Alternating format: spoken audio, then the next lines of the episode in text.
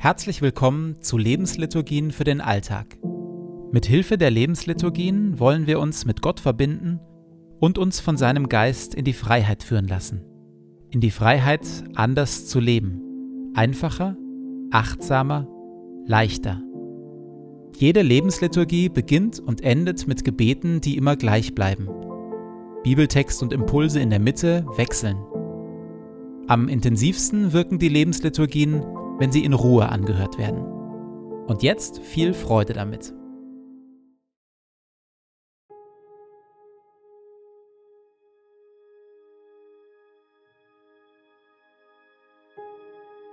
Zu Beginn meines Betens lege ich zur Seite, was mich beschäftigt, und lasse es ruhig werden in mir.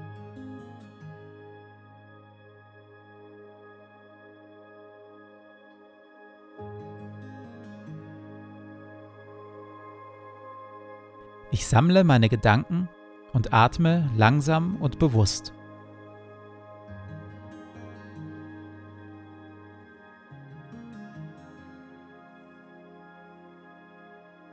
Herr, du bist hier, jetzt.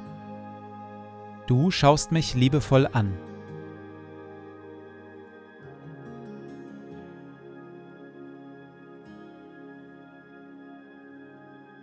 Lobe den Herrn meine Seele. Herr mein Gott, du bist sehr groß. In Hoheit und Pracht bist du gekleidet. Licht ist dein Kleid, das du anhast. Du breitest den Himmel aus wie ein Zelt. Du lässest Brunnen quellen in den Tälern dass alle Tiere des Feldes trinken. Darüber sitzen die Vögel des Himmels und singen in den Zweigen.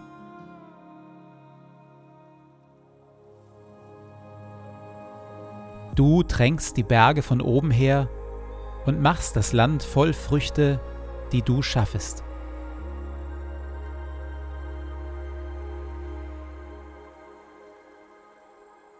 Herr unser Gott, die Welt ist dein in all ihrer Vielfalt und mit all ihren Wundern.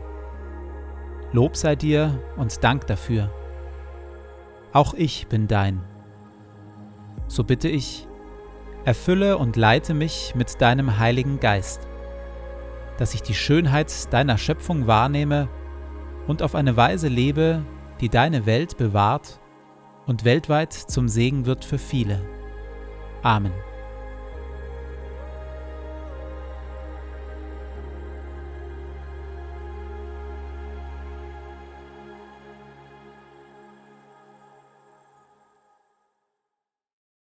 Wir hören noch einmal auf den Schöpfungsbericht von der Erschaffung der Tiere.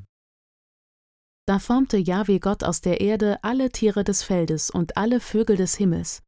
Und er führte sie zum Menschen, um zu sehen, wie er sie nennen würde. Und so wie der Mensch die lebendigen Wesen nennen würde, sollten ihre Namen sein. Da gab der Mensch allem Vieh und den Vögeln des Himmels und allen Tieren des Feldes Namen. Wenn man diese Worte von der Erschaffung der Tiere mit den Worten von der Erschaffung des Menschen vergleicht, beginnt man zu staunen über die präzisen Beschreibungen, welche Nähe und welche Distanz zwischen den Tieren und uns Menschen besteht. Schauen wir zu Beginn auf die Nähe. Auch die Tiere werden direkt von Gott geschaffen und sie bestehen aus dem gleichen Material wie wir Menschen, aus Adama, Erde. Und tatsächlich finden wir die hohe Verwandtschaft mit uns Menschen, die der Text hier den Tieren zuspricht, in der Biologie bestätigt. Wir Menschen teilen bis zu 99 Prozent unserer Gene mit Menschenaffen. Selbst, äh, ja nun, Schweine haben zu etwa 90 Prozent die gleichen Gene wie wir. Neben dem gleichen Material, aus dem Jahwe Gott die Tiere formt, fällt auf, dass Gott die Tiere auch mit der gleichen Kunstfertigkeit schafft, wie er den Menschen schafft. Das hebräische Wort für Formen, das hier gebraucht wird, ist das gleiche wie bei der Erschaffung des Menschen und steht für eine künstlerische Tätigkeit. Auch Tiere sind also Kunstwerke. Sie sind einmalig, wunderbar gemacht und laden zum Staunen und zur Ehrfurcht ein. Und schließlich ein drittes. Der Text bezeichnet die Tiere hier als Nefesh Chaim, als lebendige Wesen. Tiere haben also dieselbe Art von Lebendigkeit wie wir. Und das bedeutet, Tiere haben wie wir Bedürfnisse. Sie empfinden Schmerz. Viele hochentwickelte Tiere empfinden sogar Leid und Trauer. Unsere gottgewollte Nähe zu den Tieren bedeutet ein Auftrag an uns, ihr Leben und ihre Bedürfnisse wahrzunehmen und zu achten. In der Stille gebe ich der Trauer und dem Erschrecken Raum, wie sehr wir Menschen unsere Mitgeschöpfe, die Tiere, quälen, sowohl im Bereich der Massentierhaltung wie auch im Bereich der medizinischen und kosmetischen Forschung. Ich bekenne Gott mein mit hinein verwoben sein in dieses quälerische System und bete Kyrie eleison, Herr, erbarme dich.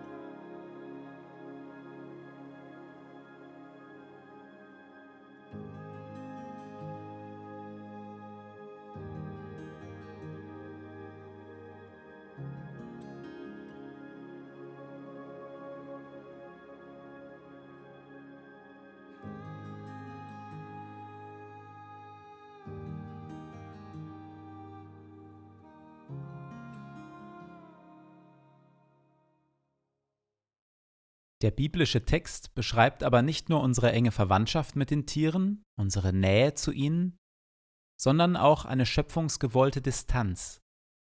Hier wird das Verhältnis von Mensch und Tier also keineswegs romantisiert.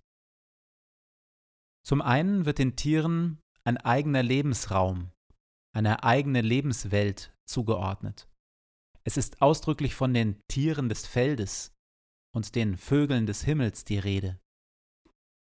Wir teilen uns die große, weite Schöpfung also einerseits mit den Tieren, andererseits gilt, Tiere brauchen ihren eigenen, geschützten Lebensraum. Viele Tiere können da, wo wir sind, nicht leben. Es braucht also Schutzzonen und Nationalparks, und davon sogar viele. Dann fällt auf, die Tiere werden zwar, wie wir Menschen auch, aus Adamar, aus Erde gemacht, aber Gott haucht ihnen keinen Atem des Lebens ein. Das hier für Atem verwendete hebräische Wort beschreibt dabei nicht das Wort für das Atmen von Luft, das tun Tiere ja schließlich auch, sondern es beschreibt unseren menschlichen Sprechatem.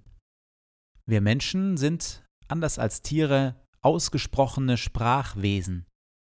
Wir sind auf intensive, präzise Kommunikation angelegt. Mit unserer Sprache können wir sowohl naturwissenschaftliche Wirklichkeit erfassen und ausdrücken, wie auch politische Nachrichten, wie auch Poesie. Wir können Wissen weitergeben, andere zum Lachen bringen, Geheimnisse mitteilen, mit Worten zu Tränen rühren. Hier unterscheiden wir uns qualitativ von den Tieren.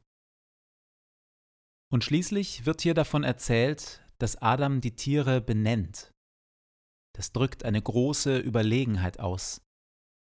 Mensch und Tiere sind also keine Partner auf Augenhöhe.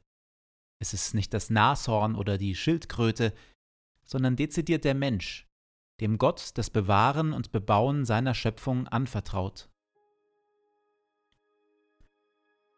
In der Stille gehe ich der Frage nach, wo in meinem Leben ich diesem großen Schöpfungsauftrag Gottes nachkomme wo ich meinen Teil dazu beitrage, diese von Gott wunderbar geschaffene Erde zu bebauen und zu bewahren.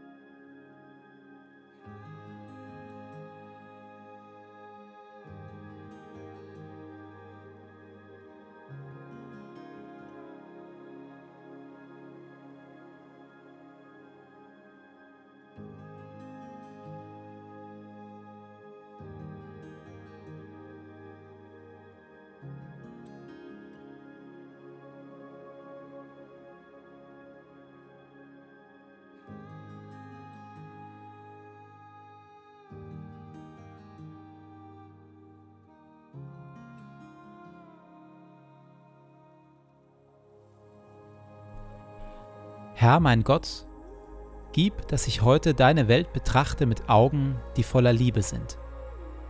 Schenke mir die Bereitschaft, den Menschen um mich herum und deiner Schöpfung mit Hingabe zu dienen und alles Gute, das du in sie hineingelegt hast, zu entfalten und zu bewahren. Bewirke, o oh Herr, dass ich so voller Freude und Güte bin, dass alle, die mir begegnen, sowohl deine Gegenwart als auch deine Liebe spüren. Bekleide mich mit deiner Schönheit, damit ich dich im Verlaufe dieses Tages offenbare. Ehre sei dir Vater, dir Sohn und dir Heiligem Geist, wie es war im Anfang, so auch jetzt und dann alle Zeit und in Ewigkeit. Amen.